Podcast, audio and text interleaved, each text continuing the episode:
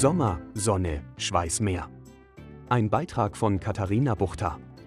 Es ist Sommer und unsere Haut verwandelt sich sofort in ein Schweißmeer. Trinke ich dabei genug?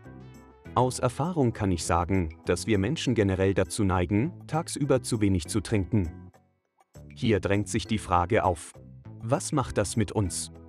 Also, wir Menschen bestehen zu ca. 60 bis 80 Prozent aus Wasser, je nach Geschlecht, Alter und noch einigen anderen Faktoren. Wir scheiden Wasser über den Hahn, beim Atmen über die Lunge und beim Schwitzen über die Haut vermehrt aus. Und mit der Spucke bei einer feuchten Aussprache.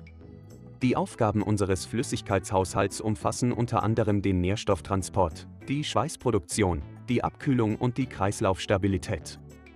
Verbrauchen wir mehr von der Flüssigkeit, als wir zuführen, dann machen sich häufig die ersten Warnsignale unseres Körpers bemerkbar, nämlich Kopfschmerzen, Müdigkeit, Schlappheit, Konzentrationsschwierigkeiten, Verstopfung, trockener Mund und trockene Augen und ganz wichtig, unser dunkler Hahn. Ganz richtig gehört, unser Hahn in der Kloschüssel ist eigentlich der beste Maßstab, um feststellen zu können, ob wir gut mit Flüssigkeit versorgt sind. Je dunkler der Hahn, desto mehr dehydriert ist man dann wird es definitiv Zeit, etwas zu trinken.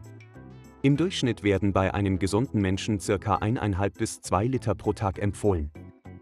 Wer das Ganze etwas genauer haben möchte, kann seinen Bedarf auch mit durchschnittlich 35 ml pro Kilogramm Körpergewicht berechnen.